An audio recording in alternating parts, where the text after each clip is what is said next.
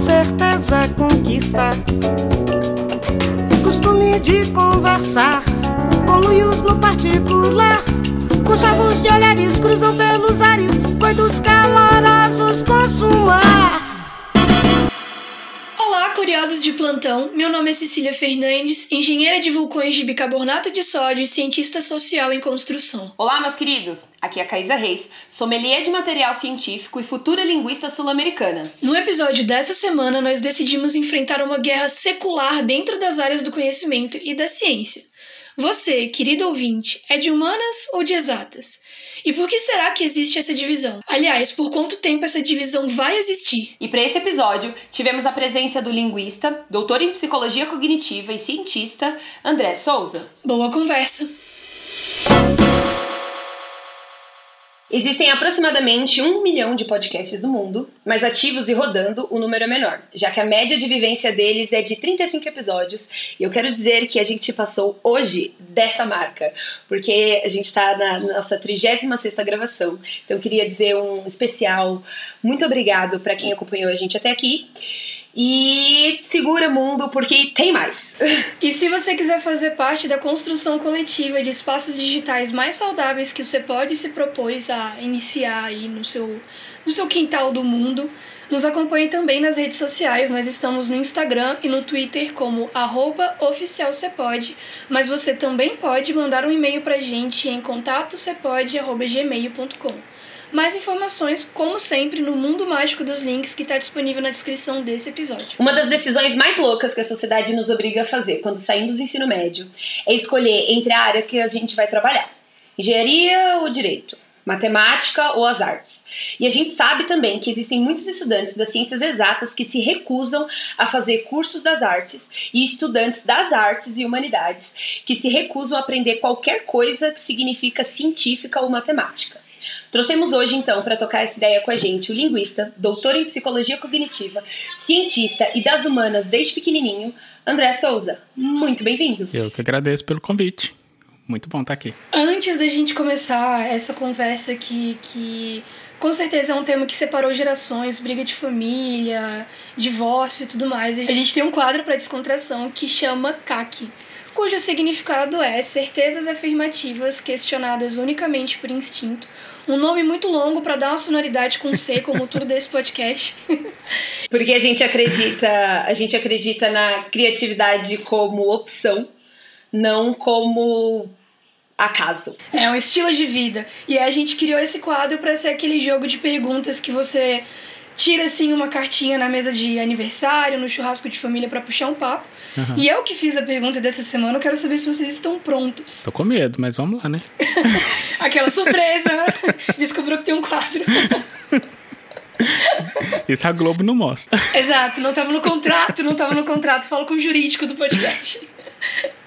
Bom, a pergunta que eu trouxe para vocês hoje é: se você pudesse tomar uma cerveja com um cientista, vivo ou morto, qual seria? Uh, com quem que eu tomaria uma cerveja? É, Neil Tyson Grayson. Tomaria uma, tomaria eu tomaria uma cerveja, cerveja com ele só pra ouvir a voz dele, tipo, fale, entendeu? Só pra ver ele falando. Ele deve ser uma pessoa legal pra tomar uma cerveja, é verdade. Tem um, tem um apresentador aqui nos Estados Unidos chamado Stephen Colbert. E ele costuma falar que quando, se ele tivesse que ficar preso numa ilha deserta, sozinho com uma pessoa, teria que ser o, o Neil. Porque ele, sim, ele é uma pessoa que dá pra você conversar com ele por horas e horas e horas e horas e horas e não ficar entediado. Agora imagina fazer isso com assuntos super interessantes e com cerveja. É o combo da alegria, Nossa, exatamente. exatamente. Ciência e cerveja, maravilhoso. E você, Caísa, diga. Então, como eu perguntei se antropólogo é cientista, véi, Lélia Gonzalez. Sim. Com certeza. Porque é, desde que eu comecei esse podcast, a gente entrevistou um, uma galera de RI que fala sobre estudos pós-coloniais. E eles mexeram muito com a minha uhum. cabeça, sabe? Essa ideia do latino-americano como símbolo de resistência, a, a latinidade, sabe? É... Nossa, eu acho que eu ficaria horas conversando com a Lélia. Horas. Muito. E, e para quem não sabe, né, Leila Gonzalez, ela foi pioneira nos estudos de cultura negra no uhum. Brasil e espalhou o, esse, todo esse conhecimento dela, sei lá, do Canadá à Patagônia, dando palestras e falando sobre esse assunto. É. E olha, Gente, tomar cerveja com cientista deve ser a melhor coisa do mundo. Inclusive, tem um linguista no departamento de, de linguística da Unicamp, ele chama Canavileu Rajagopalan. Eu assisti uma palestra dele uma vez que ele falou assim: olha, as melhores ideias linguísticas da história, todas nasceram na mesa de um bar. Então, tá aí. O avanço da ciência depende da cerveja. É isso. Exato. Esse podcast ele quase surgiu na mesa do bar. Foi próximo, assim, a uns passinhos de distância. E esse episódio. Inclusive, já que vocês estão começando agora, eu vou deixar uma sugestão. Uh. Façam os episódios tomando cerveja. Convida todo mundo para tomar cerveja. Durante o episódio. Vamos fazer live. Ah, Exatamente. Fazer live tomar Constantemente cerveja. eu tô conversando com a Caísa, do nada ela puxa uma taça com um líquido escuro e roxo. e aí eu falo, nossa, essa gravação. Hoje não vai aqui- rolar, hoje, hoje eu tô no chazinho. É, hoje, hoje é tô amor. Mas esse episódio que a Caísa citou é o episódio 14, Como Matar o Seu Colonizador Interno, onde a gente conversou com a galera do grupo Pós-Coloniais e como parceira de podcast da Caísa, eu posso dizer que ela nunca mais foi a mesma depois desse episódio. Ela ficou, tipo, sessões e sessões aí de terapia interna pra poder lidar com as informações novas. Eu não consigo mais me chamar de latina, eu sou a mefricana. A Ponto. me- Gente, adorei isso. É, Americana. ela tem um texto o chamado, eu acho que se chama o conceito de americanidade, onde ela fala sobre como o Brasil e a África são muito mais próximos do que as pessoas acreditam. A América e a A América África. e a África, é. Olha, eu não sei se eu tô viajando muito aqui, mas quando quando eu estava no. Quando eu trabalhava no Facebook, eu fiz uma. Eu, eu trabalhava numa área que cobria eleições globais. Então, basicamente, eu fazia estudos sobre integridade eleitoral em vários países. E eu fui responsável por cobrir a, as eleições da África do Sul. Então, eu tive que ir para a África do Sul e eu fiquei na África do Sul muito tempo, assim, meses eu nunca me senti tão em casa em vários aspectos como é, eu me sinto no Brasil, por exemplo. E em vários aspectos, não estou falando só das pessoas, não, estou falando de é, fisicamente, assim, andando na rua, eu tinha a sensação de que literalmente eu estava andando na zona leste de Belo Horizonte. É muito. Eu é também- surreal. Aí, você também é ZL? Também sou ZL. Chiquérrimo. Bom, a minha resposta pra essa pergunta, que como eu fiz, eu já tinha uma resposta antes, né? Essa é a vantagem de fazer o CAC. É o Juliano Moreira, que foi um médico psiquiatra brasileiro, e ele foi considerado fundador da disciplina psiquiátrica e da psicanálise no Brasil. Também trabalhou para instituir os tratamentos humanizados aos pacientes com transtornos mentais, inclusive abolindo o uso de camisas de força, a utilização de grades em janelas nos hospícios brasileiros, nas instituições de saúde mental e separando os pacientes de acordo com a idade, porque na época com que ele fez isso, já tem um século aí, eu acho, era tudo junto, os homens e mulheres, as crianças e o- os os adolescentes, os adultos e os idosos, eles eram tratados todos no mesmo grupo, assim. Ele foi responsável por institucionalizar a disciplina psiquiátrica no Brasil. Além disso, ele foi pesquisador, foi professor universitário, foi um dos primeiros diretores de uma das primeiras instituições é, de saúde mental no Rio de Janeiro.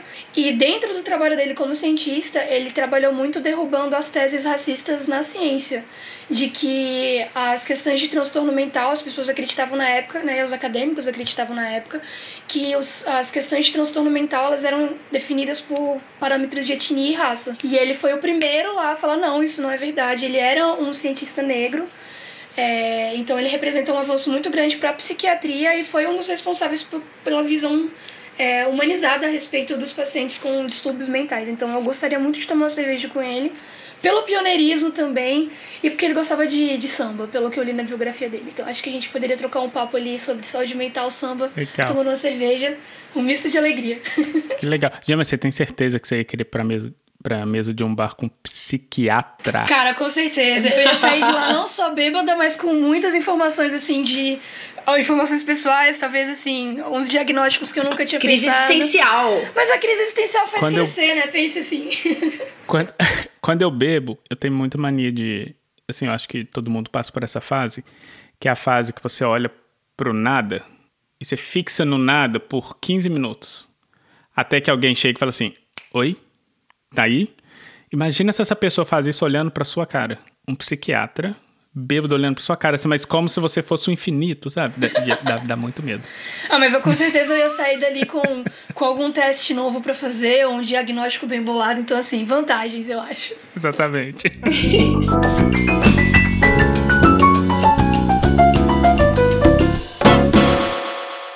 No episódio 7 do nosso podcast, a gente chamou a uma professora doutora da UFG, a Luciana Casaroli, e ela estuda discurso. E ela falou um pouquinho sobre como cada pessoa usa um lado do cérebro, né? E como isso determina muito como essa pessoa experiencia o mundo.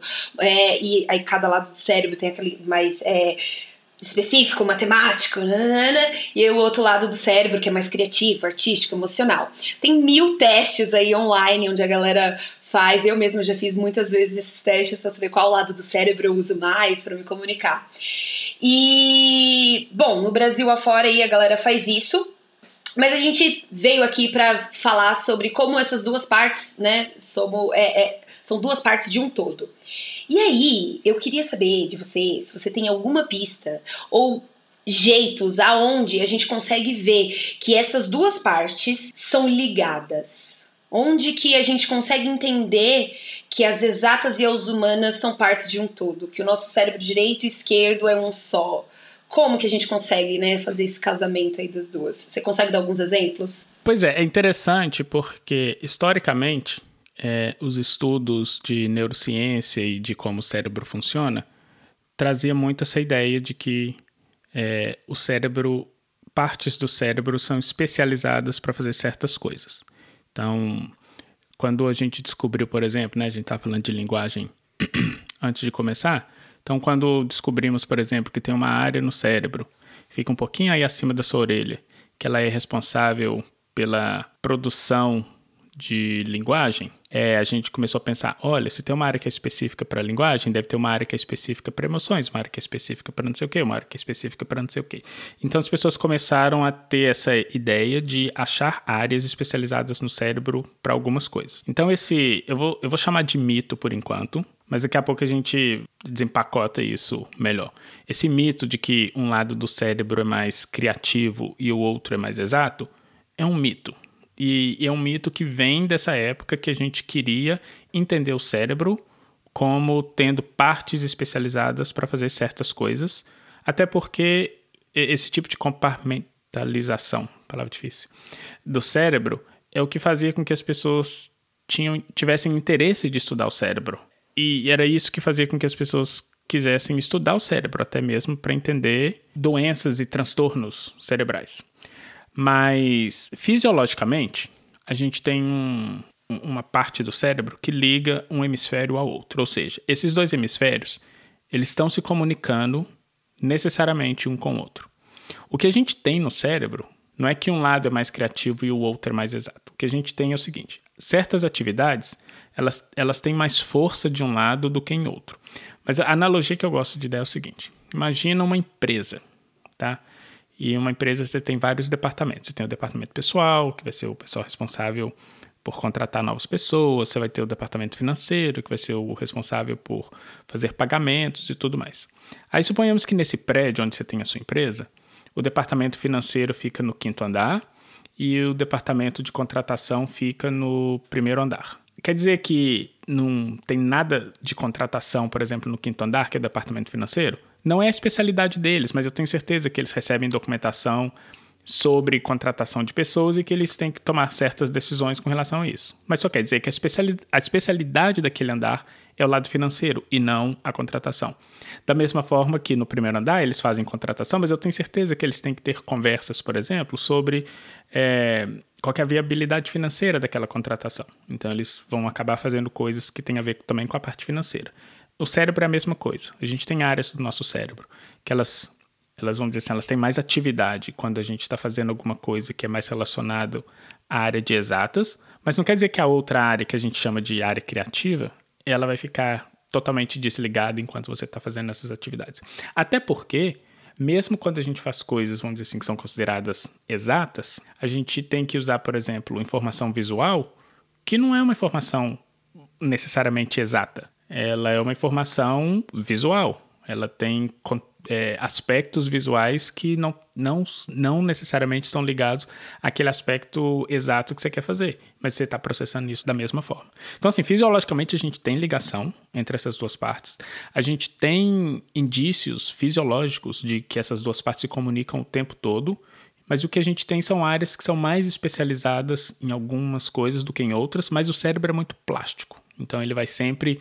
Alguma parte do cérebro, se tiver um transtorno, por exemplo, vai ter uma segunda parte que vai tomar um pouquinho daquela função e vai continuar fazendo aquilo. E você já viu aquele vídeo? Você conhece In a Nutshell, o Kierkegaard? Aham, uh aham. -huh, uh -huh. Então, tem um vídeo que ele tá falando sobre quem é você. E aí ele cita um canal que chama CGP Grey, eu acho. É chamado You Are Two, onde ele explica essa, essa correlação, né? De que você é dois e a gente uhum. e tá o tempo todo é, conversando. Mas a galera super acha que, ai, é que eu sou mais matemático, ai, é que eu sou mais é. engenharia, ai, é que eu sou mais aquilo. O, o que, como que a gente faz para aproximar essa galera, sabe? Pois é, o, quando no comecinho do, do episódio você falou assim, ah, que quando a gente sai do, do ensino médio a gente tem que decidir se a gente vai para as artes ou para para as exatas, eu acho que a decisão ela, ela é um pouquinho pior do que isso. Porque geralmente a decisão não é assim: devo ir para artes ou devo ir para as exatas? Geralmente a decisão é: eu amo artes, queria muito fazer alguma coisa de artes, mas se eu falar com minha mãe que eu vou estudar música, ela vai me matar. E também eu preciso ganhar dinheiro, então se eu quero ganhar dinheiro na vida, eu tenho que virar engenheiro. Então a decisão é muito mais é, sofrível e danosa do que simplesmente, né? Seria ótimo se a gente pudesse só escolher entre uma área e outra. Eu acho que esse preconceito, primeiro, ele é histórico e acaba que tem um fator econômico que sustenta esse tipo de preconceito, que é isso que eu acabei de falar, que é, é aquele tipo de coisa. Olha, você só vai ganhar dinheiro ou só vai ser bem sucedido se você for das exatas. Se você for da Humanas, você vai ficar lendo horóscopo o dia inteiro e não vai ganhar dinheiro. Vai vender miçanga na praia. Nossa, eu, eu ouvi muito é, essa. Você vai ficar fazendo pulseirinha no campus. E gente, eh, o ser humano, isso agora tem a ver muito com a forma como a gente processa informação. A, a gente tem muito essa noção de que coisas mais complexas são mais importantes. E isso é muito natural, assim, da gente pensar. Inclusive, olha só que bacana, teve um estudo que eu li uma vez, que era o seguinte eles davam para os participantes um paper. Isso era, eram acadêmicos, tá? Todo mundo, os participantes eram todos acadêmicos, é, pesquisadores e tudo mais. Eles deram um, um, um resumo de um paper para essas pessoas e era um paper de sociologia, tá? Que descrevia as dinâmicas sociais de um certo grupo. Só que eles fizeram a seguinte manipulação: para um grupo de pessoas, o resumo falava o seguinte: a dinâmica desse, dessa população é muito complexa de acordo com essa fórmula. Aí tinha uma fórmula matemática super complicada que inclusive foi inventada, era uma fórmula que não existia. E, a segundo, e o segundo grupo só falava assim: essa sociedade funciona de uma forma muito complexa, sem fórmula matemática. E eles pediam para as pessoas decidirem é, que paper seria mais importante, qual paper seria publicado e qual paper teria uma informação mais relevante todo mundo escolheu que tinha fórmula matemática. Aí quando eles viravam e falavam, tá, mas você entendeu essa fórmula matemática? Ninguém sabe fazer a menor ideia do que aquilo estava falando.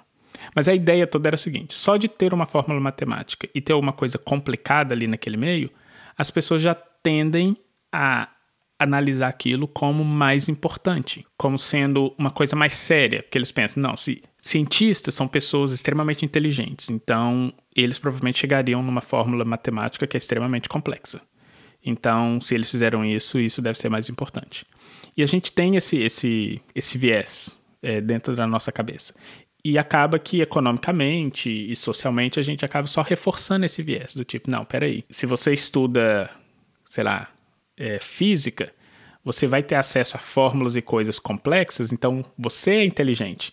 Mas se você estuda história, ah, você vai ficar lendo o texto? Então, peraí, ler fácil, todo mundo lê. Sabe, ninguém vai para a mesa de um bar fica falando sobre, sei lá, teorema de alguma coisa. Mas o pessoal vai para a mesa de bar e fala, sei lá, da história do Brasil ou de alguma coisa relacionada à história. Então, existe essa ideia de que, como é uma coisa pervasiva e que todo mundo conversa, então é mais fácil. É, é, não é tão complexo assim. E é óbvio que todo mundo, todo mundo que, que, que passou por um curso superior de, na área de humanas sabe que não é bem assim. Sabe que não é bem assim. A complexidade, às vezes, ela assim é, é, difícil medir complexidade nesse, nesse sentido, mas às vezes até maior do que uma complexidade é, que a gente vê na área de exatas, porque o, o, o tanto de aspecto ao mesmo tempo que você tem que levar em consideração para poder fazer uma formulação teórica dentro da área de humanas, às vezes é muito mais complexa do que você teria para fazer uma formulação na área de, de exatas. Esse é um ponto. E o segundo ponto, que eu acho, e, e isso eu gosto muito de. Todo mundo que chega para mim fala assim, ah, eu sou de exatas, ou então fala assim, ah, porque, nossa, o meu curso é muito difícil, eu estudei física. Aí eu falo assim, tá, é, você já viu, você já leu alguma coisa sobre física teórica? Aí a pessoa fala assim: não, claro, porque tem muitas formas. Não, se for na física teórica, é filosofia do começo ao fim. Aí é óbvio, tem tenta as tentativas de form formalização matemática daquelas teorias, dos pontos, mas é o seguinte: é filosofia do começo ao fim. E é exatamente o que a gente estuda, por exemplo, em filosofia da ciência. Uma disciplina, se tiverem a oportunidade de estudar isso um dia, façam, porque é exatamente, você passa exatamente por esse caminho de ver como que coisas que hoje a gente considera só de exatas e que não tem ligação nenhuma com humanas, elas nasceram de lá, elas nasceram dessa parte mais filosófica de entender como o universo funciona. E só um comentário, né? É, é legal lembrar que, sei lá, 100, 150 anos atrás, 200 anos atrás, não existia essa divisão. Porque, tipo, você tinha Exatamente. químicos que eram poetas.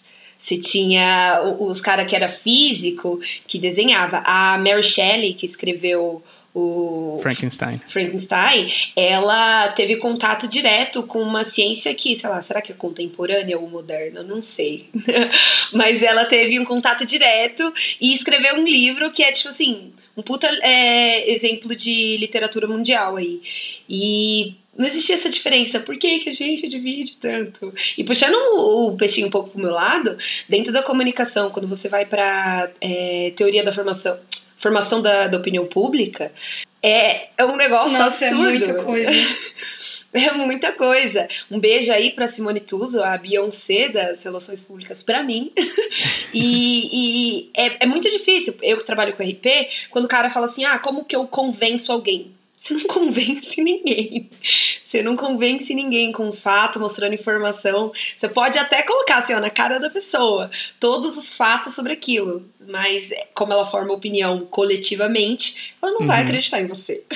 É, e essa ideia de, assim, infelizmente, ou felizmente, não sei fazer uma avaliação agora disso, mas, assim, o, o, o ser humano, a, a gente gosta da exclusividade. Então, assim, é, se você está num grupo não queria entrar na discussão política, não, mas vamos entrar um não pouquinho na discussão como, política. Né? Não tem como, né? É. o que é a vida Mas, por exemplo, política? as pessoas. Exatamente. As pessoas que criticam sem saber a fundo socialismo, por exemplo. Que, como é que elas acham que o, so, que o socialismo funciona? Elas imaginam assim: todo mundo vai ter tudo igual, tudo vai ser tudo bem distribuído, ou seja, todo mundo vai ter a mesma casa, todo mundo vai ter o mesmo carro, todo mundo vai ter a mesma condição financeira e por aí vai. E isso, a compreensão do socialismo como sendo isso, faz com que as pessoas comecem a pensar: então, pera, se todo mundo tem o mesmo carro, se todo mundo tem a mesma casa, se todo mundo tem a mesma condição financeira, como que eu vou me sobressair nesse grupo? Como que eu vou ser diferente nesse grupo? Não tem como, se você ser diferente nesse grupo. O é, que, que isso tem a ver com, essa, com esse debate de humanas e, e é, exatas? A, a grande maioria dos tópicos que a gente geralmente estuda, ou o que as ciências humanas, por elas chamar ciências humanas, é, ela lida o tempo inteiro, são com as relações humanas, coisas que tá no nosso dia a dia. Então, assim, você estudar uma coisa que todo mundo fala, que todo mundo, vamos dizer assim, entre aspas, conhece, te coloca num lugar muito mais comum do que aquele cara que estuda, sei lá, é, teoria da relatividade, que é um assunto que sei lá, meio por cento da população conhece, e isso então coloca ele num patamar diferenciado do resto da população. Quando eu, quando eu dava. Eu não tinha pensado nisso, na questão de exclusividade, juro. Entrou muito naquela Mas é, questão é, isso, da complexidade é claro. também, né? De como a gente gosta de, de ser o mais uhum. complexo possível. E aí entra também, isso. acaba levando ao, ao debate da especialização, né? De que o cara ele começa aprendendo ciência e aí ele caminha no ensino médio para aprender coisas mais específicas, né? Então a disciplina de ciência ela vira química, física, biologia, química 1, 2 e 3. E aí na universidade você faz um caminho cada vez mais afunilado Pra tanto uhum. nessa questão da exclusividade quanto da complexidade, né? E acaba que às vezes você se comunica com um grupo minúsculo, por consequência. Exatamente. É, eu, eu gosto de dar um exemplo da época que eu dava aula de inglês, que era o seguinte: eu me formei no curso de letras, eu fiz um bacharelado em língua inglesa. Ou seja, eu fiquei quatro anos da minha vida estudando todo e qualquer aspecto de linguagem que você imaginar. É, história da língua inglesa, processos fonológicos, é, processos morfossintáticos, entender, sei lá, por que que going to hoje é marca de futuro e tudo mais. E por aí vai. Para quando eu chegasse, quando eu cheguei numa escola de inglês que eu fui dar aula, é, uma reunião na sala dos professores, tinha um rapazinho sentado lá. Aí eu comecei a conversar com ele, eu falei assim: "Ah, e como é que você começou a dar aula?" Ele falou assim: "Ah, eu Passei seis meses fazendo intercâmbio nos Estados Unidos ano passado e vim dar aula. Olha, eu senti assim um ataque pessoal. É, entendeu? a Caísa tá passando essa, essa vibe aí do intercâmbio como divisor de Porque é o seguinte, minha mãe fez letras. Minha mãe é professora uhum. de inglês. É, quando eu falei que eu cresci bilíngue, eu não estava mentindo, porque ela enfiou coisa de inglês desde que eu era muito pequena. Então, quando eu fiz 18 anos, eu falei, eu quero dinheiro quero trabalhar. Uhum. Aonde que eu trabalho? E a única coisa que eu sabia fazer era falar inglês. Então eu dei aula porque eu falo inglês, não porque eu. Exatamente. E aí, tá. Então vamos, vamos por partes. Aí o mercado ele, ele absorve é, esse profissional. E por que, que ele absorve esse profissional? Quando a gente vai dar aula de inglês, o cara que está sentado lá, ele não faz a menor. Ele, assim, ele não tem o menor interesse em saber, por exemplo, que quando você tem um som vozeado antes de um de um passado, esse passado vai ter uma pronúncia diferente de quando você tem um som desvozeado. Ele não quer saber isso, ele quer saber como é que ele fala o passado. Esse é o, esse é o primeiro ponto. E o segundo ponto é que, como linguagem é uma coisa muito pervasiva, isso aí que você acabou de falar. Eu sei algumas coisas de inglês porque eu estava na faculdade, mas é coisa que você aprendeu na sua vivência enquanto você é, teve contato com, com, com esse aspecto da língua. E isso faz com que você consiga ensinar. Então, sim, o problema em si não é o, o mercado absorver e começar a ensinar. A questão toda é, como é uma coisa pervasiva, tanto você que só teve essa, essa, essa convivência com a língua diferente de uma pessoa que estudou, por exemplo, como todo mundo tem essa, essa, esse contato com linguagem, acaba virando uma coisa pervasiva. Então, isso não faz com que eu, que me formei, por exemplo, me destaque dentro de um grupo de pessoas em que alguns se formaram e outros não. Esse é um aspecto. E o segundo aspecto também relacionado a isso é, é a questão de, da profissionalização de, de certas profissões. É muito menor na humanas do que nas ciências exatas, infelizmente. Então isso, isso traz um peso muito grande também, com relação a, sei lá, se, se certas profissões ou, ou certos conhecimentos são um pouquinho mais especializados ou não. Então, eu acho que vem muito daí também. Essa, principalmente essa questão de, sei lá, de, de, de, você se destacar dentro de um grupo. Isso conta muito e isso acontece muito mais pervasivamente no, na área de, de exatas do que na área de humanas. E até dentro das exatas isso acontece. Você vê o pessoal, sei lá, da física teórica se achando melhor do que o pessoal da física é, aplicada. E o pessoal, sei lá, da, da, da, matemática pura se achando melhor do que o pessoal, sei lá, da, da engenharia XYZ. Como relações públicas dentro da comunicação é rei de todas as outras. Nossa, é... a, nossa, coitada dela que é vítima da comunicação. Ô, oh, tadinha. Jornalista aqui, informação, só lágrimas. Mas entre essa questão que o André trouxe, eu acho interessante quando a gente para pra pensar. Que primeiro é tiro para todo lado, porque tem conflito entre as áreas, mas dentro das áreas, né? Porque as divisões elas uhum. não têm fim. E, de novo, entra naquela discussão que a gente já teve aqui no podcast em alguns outros episódios, sobre como, infelizmente, muito da ciência hoje ela tem a ver com a especialização e não com a generalização. Então, ela é muito mais é, uhum. é, vertical do que horizontal, no aspecto de que, por vezes, ela acaba se afunilando tanto, alcançando cada vez menos pessoas, e você acaba tendo um conhecimento maior de uma etapa do processo do que o processo inteiro. Uhum. E aí, estudando para essa pauta, sobre a gente entender essa diferença sobre as exatas ou humanas, porque também é uma forma de especialização, eu fui na contramão para poder estudar a questão da construção do conhecimento coletivo, né? Que é tipo quando a gente junta uhum. as exatas e as humanas para poder criar coisas a partir dessa união, né? Que é um movimento que tem sido percebido muito dentro de várias áreas.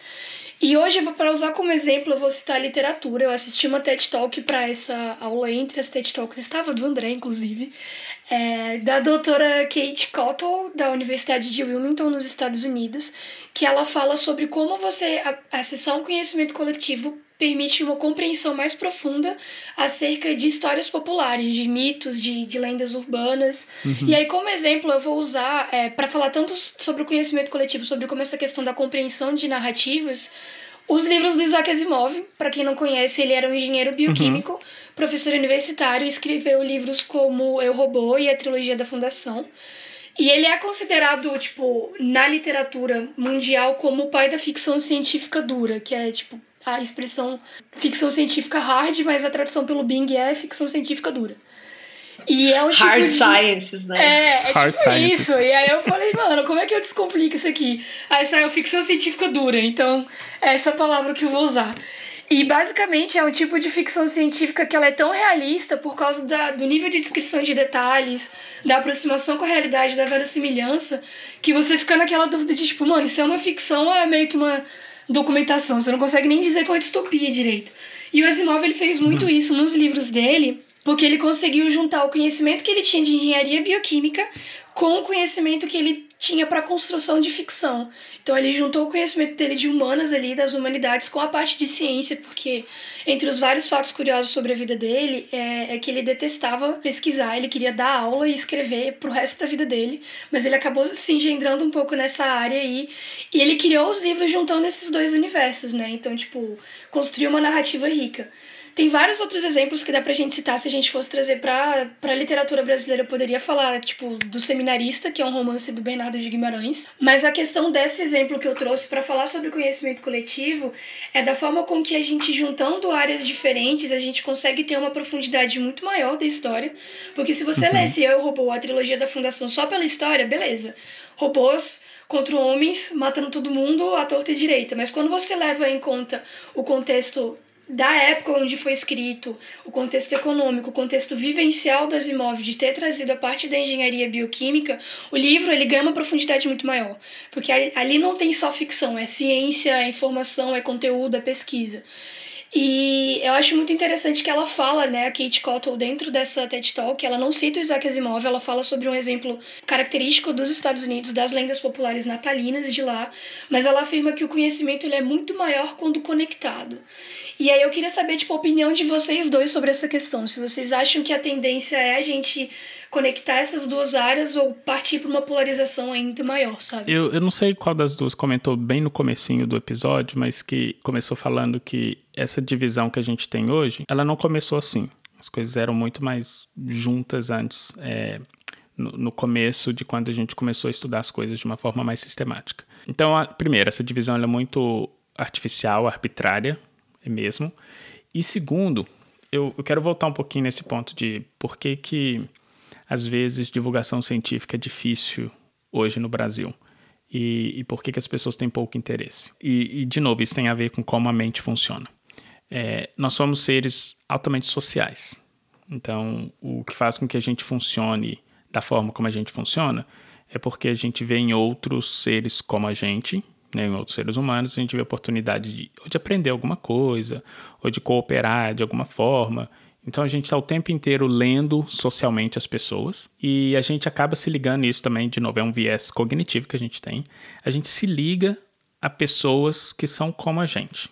Então, e não precisa ir muito longe para isso. Você vai numa festa, é, sei lá, se você é uma pessoa que gosta de, sei lá, de, de samba, e tem um grupinho ali no cantinho todo de preto que gosta de rock, você não vai ser a pessoa que vai chegar lá e falar assim, deixa eu me entormar aqui. Sim, pode ser. Estou falando que é uma regra que não vai acontecer, mas a gente tende a ficar criar grupos que são semelhantes, perto de pessoas que são semelhantes a gente. Esse é um ponto.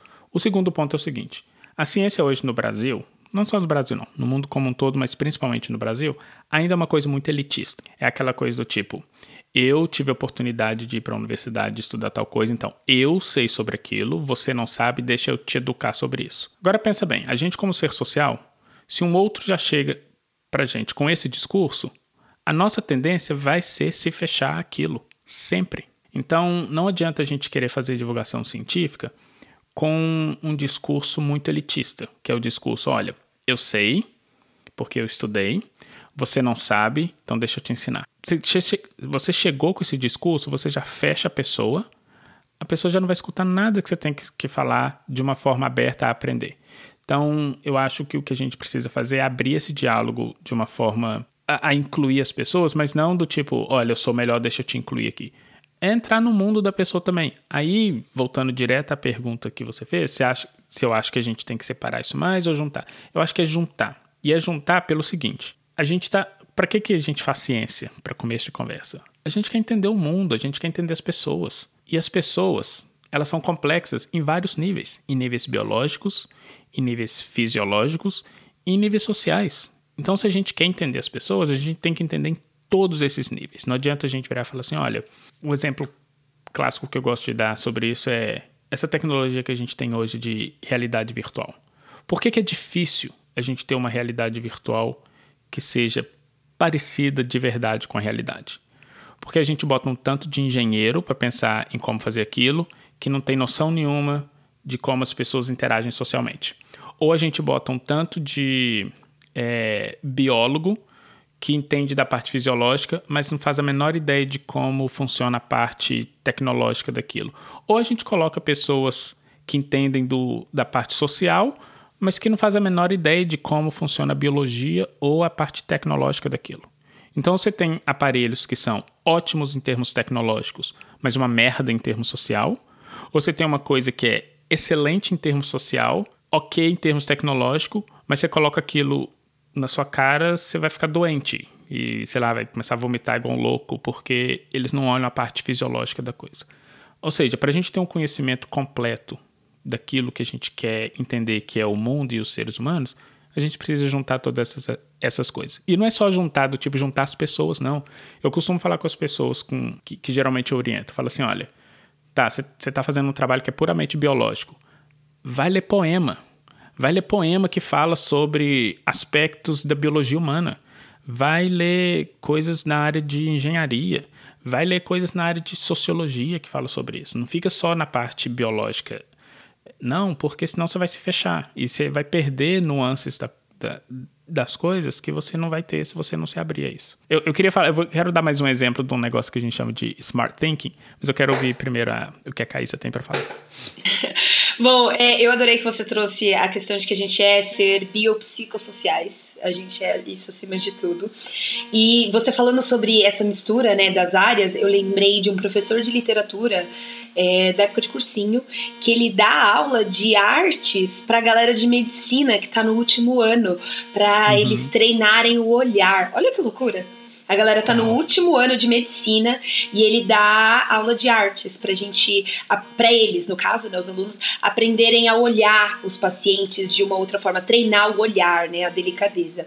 Mas eu gostei, eu, eu queria muito é, entrar nesse assunto sobre a questão tecnológica, né? É, eu assisti uma, uma aula do Steven Pinker, é, uhum. onde ele falava explicava o porquê que os nossos comandos de voz às vezes são meio burros, né? Porque tecnicamente, tipo, o computador, né, quando ele escuta a gente, é, a gente não fala zerinho nenhum, né? A gente não fala palavras, a gente emite sons contínuos. Então, o, o, o, computador, ele tem essa dificuldade de pegar aquele som contínuo e transformar no zerinho e uns que ele, que ele decodifica e coloca em palavras. Por isso, muitas vezes, a, a Alexa não, não é, né, exata. Amiga, eu acho que o seu despertador de comer esse horário tá tocando. Verdade. Eu tava ouvindo o barulho e falei, cara, eu devo estar tá delirando aqui, mas Nossa, amiga, você, você realmente convive comigo mesmo. Você Eu sei o seu horário que de como. refeição, pois é. Eu ouvi o barulho, só que eu, eu não sabia se era um alarme. Eu fiquei. É um alarme de refeição dúvida. porque ela é muito organizada. Então, voltando isso no- do, do, do Steven Pinker, eu acho, eu acredito que quem vai trazer as soluções pra esse tipo de problema é a galera da humanas, sabe? Tipo, de entender, sei lá, tom. é, isso eu tô imaginando aqui, chutando no, no- no escuro, sabe? É, eu acho que a tendência é juntar, porque eu não acho mais que a gente tem que ver as humanidades como uma reação às coisas que acontecem na, na- nas exatas. E sim, são problemas compartilhados. Sabe? Tipo, todo mundo tá 100%. usando. tá- todo mundo tá usando tecnologia. Não é só quem programa que precisa descobrir o problema. Como que os caras vão descobrir que tem que resolver aquele problema? Esse problema também é nosso porque a gente usa essa tecnologia. Então, é, eu acho que vai rolar, não sei, né? A gente tem que fazer esse esforço. Nós, futuras cientistas sociais, tem que fazer esse esforço de, de, de transformar esses problemas em problemas compartilhados. Justamente porque, gente, a gente está numa revolução tecnológica muito presente, muito presente. Então, eu acho que não só a tendência é se aproximar, mas essa aproximação vai acontecer dentro da tecnologia, onde você tem problemas de programadores, tecno, tecnólogos, sei lá como que chama esses caras. E que quem vai resolver, quem vai estar junto resolvendo esses problemas, é a galera da linguística, por exemplo. Né, explicando os sons e tudo mais. Eu acho que é isso. A gente não precisa nem ir muito longe. Há, há uns anos atrás, dois anos atrás, eu acho, o Google lançou um aplicativo que vinha nos celulares deles, que ele ligava, ele, ele basicamente fazia as suas ligações para você. É, então, por exemplo, você precisava ligar para um, sei lá, para um salão para marcar o cabelo. Você não tinha tempo, você pedia esse assistente para fazer e o assistente fazia isso. O assistente ia lá, ligava e, inclusive, tem numa das, das palestras para lançar esse produto tem um exemplo assustadoramente legal, que é um, o, o, o É uma assistente que basicamente ninguém reconhece que é um computador. é, exatamente. E ele Já vi. liga, assim, o assistente liga e fala: Olha, eu queria, eu queria marcar um salão segunda-feira. Aí vira assim, ah, mas que hora? Aí o assistente fala assim: Hum, que tal tal hora? Assim, como se fosse um ser humano. Tá. Aí vamos, vamos, vamos pensar no desenvolvimento desse projeto. Em termos tecnológicos, fantástico. Provavelmente eles até tinham na equipe linguistas que trouxeram para essa aplicação um aspecto bem humano nessa questão da comunicabilidade da linguagem. Excelente. Assim que eles lançaram isso, é, as pessoas começaram a falar assim: pera, que absurdo. Primeiro que é muito, muita falta de ética, por exemplo, a gente ligar para alguém e colocar uma máquina para falar sem a pessoa saber que é uma máquina. E aí começou essa discussão mais, vamos dizer assim, social em torno disso, e que foi uma coisa que na época eu pensei, eu falei assim, se você tivesse um sociólogo na merda do seu time, esse problema tinha, tinha sido pensado antes. Se você tivesse trazido alguém da Humanas para dentro desse projeto, você não descobriria isso da pior forma possível, que é, ah, deixa, olha que legal colocar isso aqui no mundo. E as pessoas, peraí, vocês pensaram no aspecto humano disso? E é exatamente aí que eu acho que, por exemplo, a, integra a integração entre exatas e humanas é perfeito, porque não estou falando que o pessoal da humanas ia falar assim, ah, não pode porque é antiético. Não, mas vamos começar a pensar então em, em processos humanos, de como a gente conhece que, a, que, que o ser humano funciona, e como que a gente pode trazer esse conhecimento para dentro desse projeto, que ele tem um potencial legal de ajudar as pessoas, mas você bota só um bando de engenheiro para pensar sobre isso, é óbvio que não, que não, que não vai sair é, uma coisa que seja eticamente e moralmente social de um projeto desse tipo. Então, sim, concordo que a, a resposta para muitos dos problemas que a gente tem hoje, ele pode sim vir é, basicamente, literalmente da área de humanas, justamente porque é, um, é uma área que assim, a gente pensa muito pouco quando pensa nessas questões de tecnologia. Um outro exemplo que eu gosto de dar é o seguinte: tem muita empresa hoje, é, pelo menos umas quatro assim que eu conheço, que é, o foco principal deles é criar carros é, autônomos. Ninguém parou para pensar ainda em como que socialmente um ser humano lida com estar dentro de um carro e não ter nenhuma pessoa ali no volante dirigindo. Ninguém pensou nisso. Ninguém pensou no aspecto humano de como que isso vai acontecer. Tem Tá aquela falando, também, "Não." né, do se, se o carro bate, quem é o responsável? É, exatamente. Ou seja, tem um aspecto legal, tem um aspecto social. Tipo, como, como que vai ser uma sociedade em que, por exemplo, hoje algumas das relações humanas acontecem porque tem um motorista ali. E quando isso não tiver mais?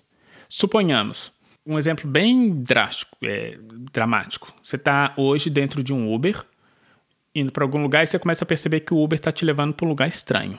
Você já vai olhar para a descrição, sei lá, você vai olhar para a pessoa que está dirigindo, vai tentar montar na sua cabeça um perfil do que, que pode estar tá acontecendo. Aí aquilo vai te vai, vai fazer com que você tenha dentro de você, ou você vai ficar com medo, ou você vai ficar mais tranquila, depender da informação que você recebe, que o seu cérebro interpreta do, do que você está vendo. Aí suponhamos que ele continua te levando para um lugar estranho, você vai pegar seu celular, você vai tentar falar com alguém, falar assim, olha, é um cara assim, assim, assim, tá me levando. Imagina se isso acontece, você tá sozinha dentro de um carro. E aí você não tem como nem comunicar com você vai ter, não tem como parar o carro, não tem como comunicar. Você não tem como fazer o perfil de quem tá dirigindo, não tem como fazer não tem como fazer falado, o perfil. Você não tem nada, tipo, é só você e um carro que tá andando sem motorista, que já por si só é assustador. E é isso, entendeu? É. Tipo, sobrevivência one on one ali. Ou seja, tem que trazer o aspecto humano para ele. Porque, assim, as humanas e as exatas, elas tem essa capacidade de prever o futuro, né? De tentar acessar o futuro. Uhum. Eu acredito que as humanas, num nível muito mais, né? Quando a gente pensa em distopias, né? A gente vê isso num nível muito mais exagerado, mas ajuda muito. Então, acho que a, a, a, as duas se casam também na hora de tentar prever o futuro. Sim. Sim, e voltando àquele, àquela pergunta que você fez inicialmente, do tipo, ah, antropologia é ciência. A forma como a gente define ciência é, assim, ciência nada mais é do que investigar um mundo com, com uma metodologia específica, que é a metodologia que a gente chama de metodologia científica. Essa metodologia ela pode ser usada em qualquer disciplina. Inclusive, quando o pessoal vira para mim e fala assim: ah, psicanálise é ciência? Eu falo assim: depende. Se um psicanalista cismar de usar o método científico para analisar alguma coisa, ele vai estar tá fazendo ciência. Ele sendo psicanalista ou físico, se ele utilizar uma metodologia científica, ele vai estar fazendo ciência. Tá certo que a grande maioria do, do, do, dos psicanalistas hoje não utilizam um método científico. É ruim isso? Não necessariamente. Só, assim, você não precisa ficar brigando com pessoas que não utilizam esse mesmo método. Mas o que define o que é ciência ou não é a metodologia que a gente usa para investigar certas coisas. E Nesse sentido, várias disciplinas que hoje são consideradas, não são consideradas, mas que as pessoas acham que é pseudociência, na verdade não, porque elas utilizam a metodologia científica do, do mesmo jeito. Tem problemas de como mensurar certas coisas, sim. Às vezes é difícil quantificar processos que são puramente subjetivos. Mas a tentativa existe e a utilização do método científico existe. Então, muito dessa questão que eu trouxe a respeito do Asimov e essa pergunta sobre a tendência é porque eu percebo dentro de escritores e produtores como Asimov um conceito da multipotencialidade, que é uma definição psicopedagógica que faz referência à habilidade ou à preferência de uma pessoa em estudar diversas áreas do conhecimento ao mesmo tempo. Eu me identifico muito com essa linha de pensamento e entra no que a Caísa trouxe, a gente estava comentando um pouco antes, de como a sistematização do conhecimento, né, essa, essa divisão das áreas, ela é recente, porque antigamente você tinha pessoas como Leonardo da Vinci, que era matemático, filósofo, pintor, escultor, inventor, engenheiro. Então ele tinha um, uma gama muito grande de conhecimentos. Obviamente, isso gera alguns problemas principalmente na questão da gestão do tempo e da concentração de energia em cada atividade, porque é, é uma reação lógica de você abraçar mais coisas, é mais difícil gerenciar os pratos que estão que ali nas suas duas mãos. Uhum. Mas, ao mesmo tempo, vai de encontro com um, um ponto que o jornalista e o programador Rodrigo Menegatti, que trabalha para a revista Piauí, trouxe numa palestra que ele fez para a Universidade Estadual de Ponta Grossa, onde ele disse que as paredes que delimitam o que é exatas e o que é humanas na sociedade são muito mais de papel do que de concreto. E bate nisso que vocês dois trouxeram, de que a gente já tem hoje no mundo processos onde ele passa por diversas áreas do conhecimento para existir. E que as falhas nesse processo a gente percebe pela ausência de comunicação entre essas diferentes áreas. E a gente pode dar um exemplo máximo, eu acho, que a galera tá vendo dar errado e dar certo em alguns lugares do mundo, que é a vacinação da Covid. No Brasil, a gente está lidando com um caos onde existem buracos entre vários processos ali, além das questões políticas envolvidas, que dificultam a execução de um plano nacional de imunização que faça sentido. É. Porque, às vezes, tem a questão biológica, científica da construção da vacina, mas não tem a parte da comunicação, como é que é a logística disso. Então, assim, eu acho que, que vai nessa, nessa questão que a gente vê do que está acontecendo agora com as áreas do conhecimento, e eu, particularmente, acho que a tendência é sim se aproximar, a gente encontrar um equilíbrio tanto entre a especialização e a multipotência, a generalização. E eu fiquei curiosa, assim, para saber o que, que vocês vislumbram para o futuro da ciência nesse contexto que a gente está vivendo, né? Que a Caísa trouxe é, da, da questão, principalmente, da revolução tecnológica. Uhum.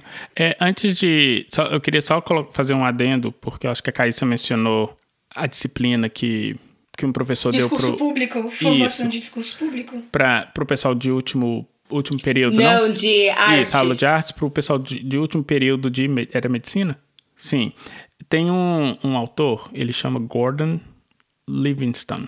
Ele tem um livro chamado Too Soon Old, Too Late Smart. O, o, livro dele é, assim, é fantástico esse livro. Eu acho que é uma recomendação de leitura que eu deixo para as pessoas. Ele era um ele foi, ele já faleceu, mas ele foi um psiquiatra assim por mais de 30 anos. E o que ele passou, assim, o que ele fez durante os últimos anos da carreira dele foi de ele dava aula para médicos, por exemplo, para ensinar os médicos a ouvirem os pacientes. Porque uma coisa que ele descobriu é que, de acordo que você vai estudando, vai se especializando na parte mais biológica, biológica, biológica, chega um paciente na sua sala e fala assim: Ah, tô sentindo tal, tal, tal coisa. Você já vai direto na parte técnica e já começa a receitar coisas para aquela parte, sem escutar o que o paciente está te falando. Então, às vezes, assim, a forma como o paciente está te falando, você vê, peraí, tem um quadro que é um pouquinho mais sério do que só uma dor na perna. Pode ser que essa dor na perna esteja vindo, sei lá, essa pessoa está trabalhando muito e ela está trabalhando muito porque está tendo algum tipo de problema em casa e pode ser um sintoma, um começo de sintoma de uma depressão, por exemplo. E é literalmente sentar e ouvir o paciente.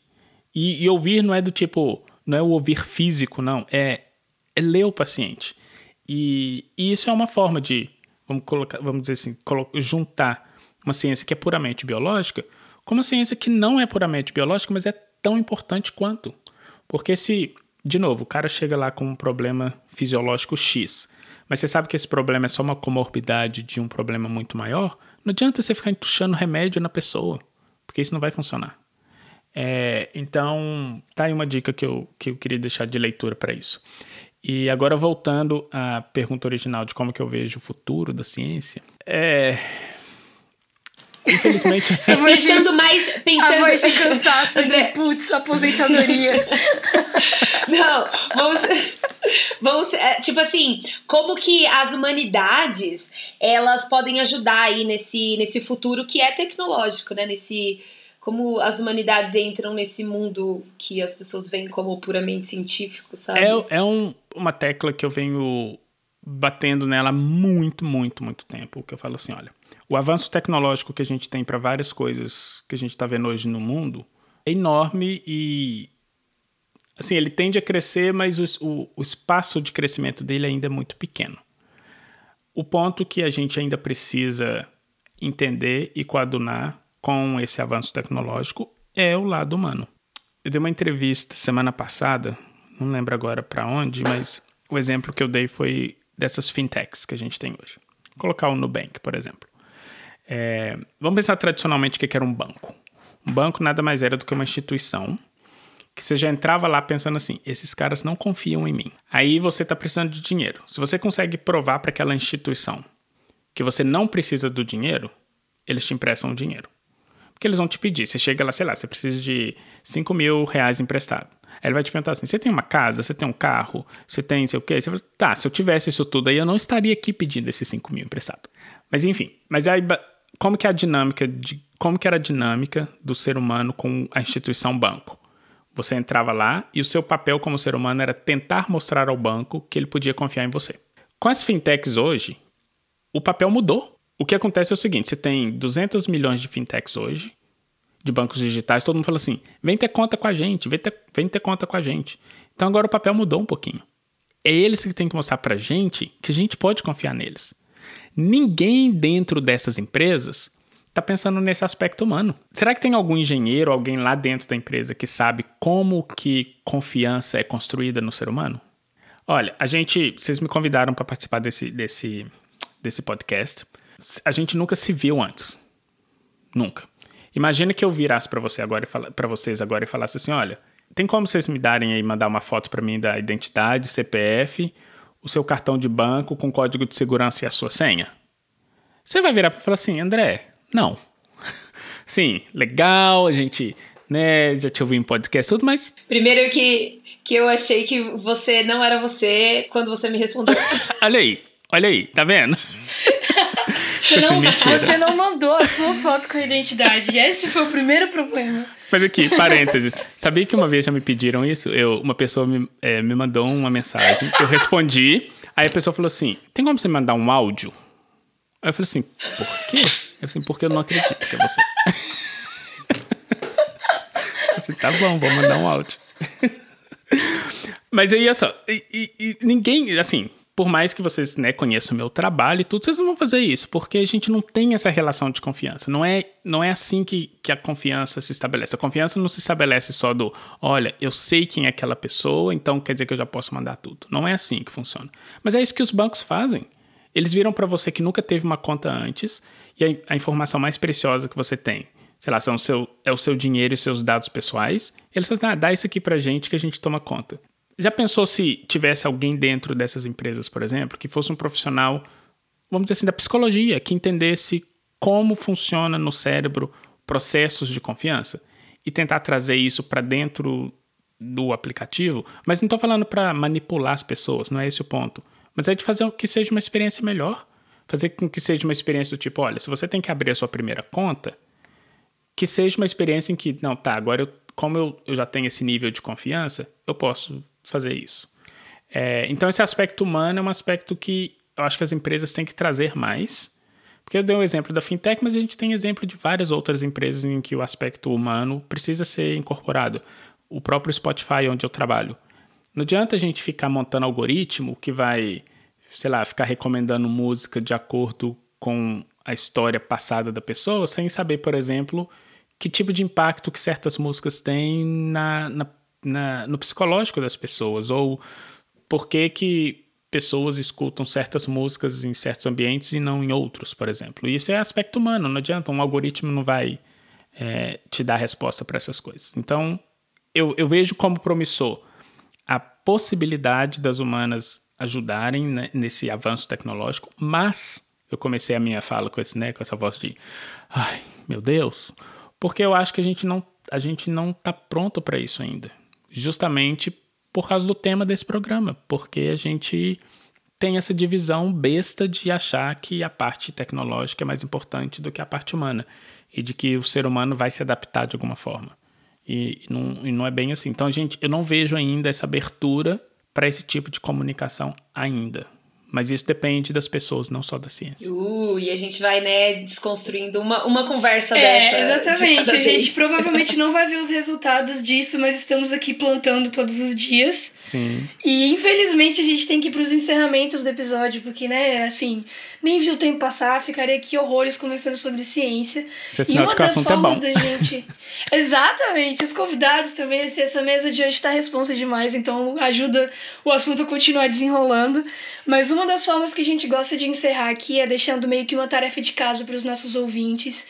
Uma indicação cultural, uma indicação de livro, filme, série, música, o que vier em mente, que tenha relação ou não com o episódio, mas que assim, você acha que os ouvintes podem aprender, para além das várias indicações que você já trouxe de leituras e estudiosos, e a gente começa esse, essa parte da indicação com uma pergunta muito inteligente, assim, relacionada ao nome do, do, do podcast, que é para saber, André, o que, que você pode me indicar. Olha, tem.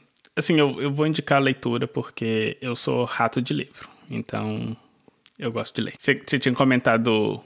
No, eu não sei se você comentou durante a gravação ou se foi antes, mas você falou que a, a Caíssa, ela lê duas linhas e te manda um áudio de cinco horas eu sou essa pessoa. Sim. E eu, e eu, ah, incrível. E eu fico. Aí às vezes eu tô lendo em casa assim, sozinho, eu fico assim, gente, isso aqui é muito legal. Aí eu, eu tenho que compartilhar isso com alguém. Aí eu ligo pra minha. Eu sou essa pessoa da Caísa. Aí eu ligo pra minha é mãe isso. e falo assim, mãe, eu li isso e isso. Aí ela fala assim, ah, e aí? tipo, e aí? mas tem um livro, é, eu não lembro o ano dele, mas ele é um livro de um, dois autores, é Barry Schwartz e Kenneth Sharp. Ele chama... Um é short e outro é sharp? É, Kenneth Sharp, de Sharp mesmo, mas com I no final. Na verdade, Sharp. É, e eu, passo, eu vou passar o link de, direitinho para vocês depois, mas ele chama Practical Wisdom: The Right Way to Do the Right Thing. É, é basicamente um livro falando sobre, assim, do que que traz a felicidade pra gente, que é geralmente fazer a coisa certa, na hora certa, e sem muita complicação, que é o que eu acho que a gente precisa, é o que a gente precisa trazer para a ciência. Então é aquela coisa do tipo, se, sei lá, você tem um, um filho, é, sei lá, foi diagnosticado como estando dentro do espectro autista. Não adianta eu, como cientista, virar e falar assim: olha, você tem no cérebro lobo, não sei o que lá, que comunica com o hormônio, não sei o que lá. O que a gente precisa de alguém vir e falar assim: olha, quando ele estiver fazendo tal coisa, faz X, que você vai ver como ele vai se sentir melhor e você vai se sentir melhor no final das contas. O livro é basicamente sobre isso. É como trazer esse conhecimento científico que a gente tem de uma forma mais prática para é, ajudar em problemas reais do mundo. E como que isso te faz uma pessoa muito mais feliz. Incrível. Caís, o que, que você pode me indicar? Bom, é... eu vim despreparada pro episódio de hoje. Eu, eu vi, a pauta tá tipo assim, tá um vazio na frente do seu nome. Eu falei, putz. É, mas eu acho que eu vou indicar uh, o, o vídeo You Are Too. Inclusive, o In a Nutshell usa esse vídeo como base para fazer um vídeo deles que chama é, Quem Sou Eu. Uhum. É, então o nome do vídeo é You Are Too, do canal CGP Grey. E ele explica mais ou menos né, essa relação aí das duas partes do cérebro. É, e por que, que a gente não pode dividir. Uhum. E você, Cecília, o que, que você pode indicar pra gente? A minha indicação dessa semana, ela vai pro campo do audiovisual, porque eu estou aqui dentro desse podcast levantando a bandeira do audiovisual como forma de aprendizado. E é uma TED Talk que eu citei um pouco antes, da doutora Kate Cottle, uma palestra chamada All the Humanities, onde ela fala durante 13 minutos é, e foi gravada durante. Foi gravada no ano de 2020, agosto de 2020, onde ela fala para uma plateia de estudantes e de pesquisadores por que, que estudar humanidades é tão importante quanto estudar as exatas e as biológicas. Ela numera quatro fatores que as humanas trazem para a sociedade e para o indivíduo de um jeito muito didático, com exemplos, e faz aquela construção de sentidos partindo de uma perspectiva mais subjetiva e mostrando de fato que as humanidades elas estão mais próximas das ciências e das exatas do que a gente às vezes percebe. Então essa é a minha indicação da semana. Eu posso dar mais uma indicação? Claro que pode. Senti que tava vindo uma indicação. Falei. Gente, assiste vídeo de gatinho no YouTube. Isso te faz muito feliz. Sério, tá triste, sabe? Teve a conversa com a pessoa e a pessoa falou, sei lá, se você é da humanas, teve uma conversa com o cara de engenharia, ele falou, nossa, você não faz nada? Pensa mentalmente assim na sua cabeça. Não fala não, porque é, a gente precisa de relações boas na vida, mas pensa mentalmente assim na sua cabeça assim, vai a Aí senta e vai assistir vídeo de gatinho. Exato, tem vários. Muito a internet bom. é. Se você parar pra pensar, a internet não é nada mais do que vídeos de gatinhos e outras coisas no meio. Exatamente. E André, onde que essa galera pode te encontrar nas internets? Se eles quiserem te encontrar. Pois é, eu não tenho canal porque eu tenho preguiça. Faz 40 dá mil trabalho. coisas. Dá trabalho. Aquelas. É, dá muito trabalho fazer canal. Eu não tenho podcast porque, como vocês sabem, dá trabalho também. é, eu sou uma pessoa muito preguiçosa nesse sentido. É só no Twitter. Assim, eu tô no Instagram também, mas o Instagram é mais minhas doideiras pessoais, não posso nada de ciência lá não. É, e no Twitter, que é André L.E. Souza, lá no Twitter. Souza com Z? E no Souza com Z. Beleza. E no Insta é o André L.E. Souza.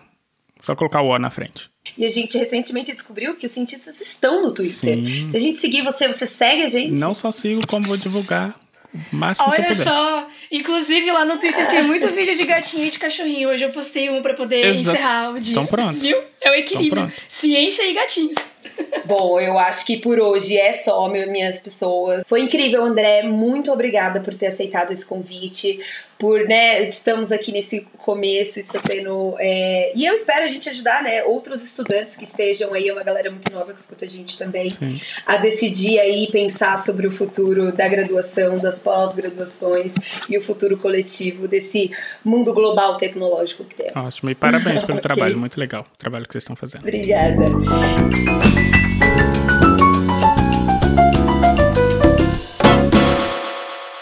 Gostou dessa conversa? Então entra lá no arroba oficialcepode, no Twitter e no Instagram, que você encontra muito mais conversas onde a gente descomplica as máximas dos anos 2000. Ou se você tiver críticas, sugestões, dúvidas, manda um e-mail pra gente no contatocepode.gmail.com.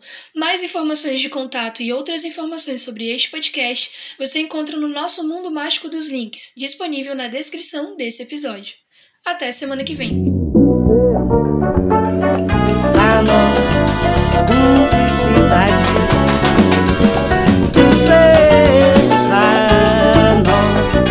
cumplicidade.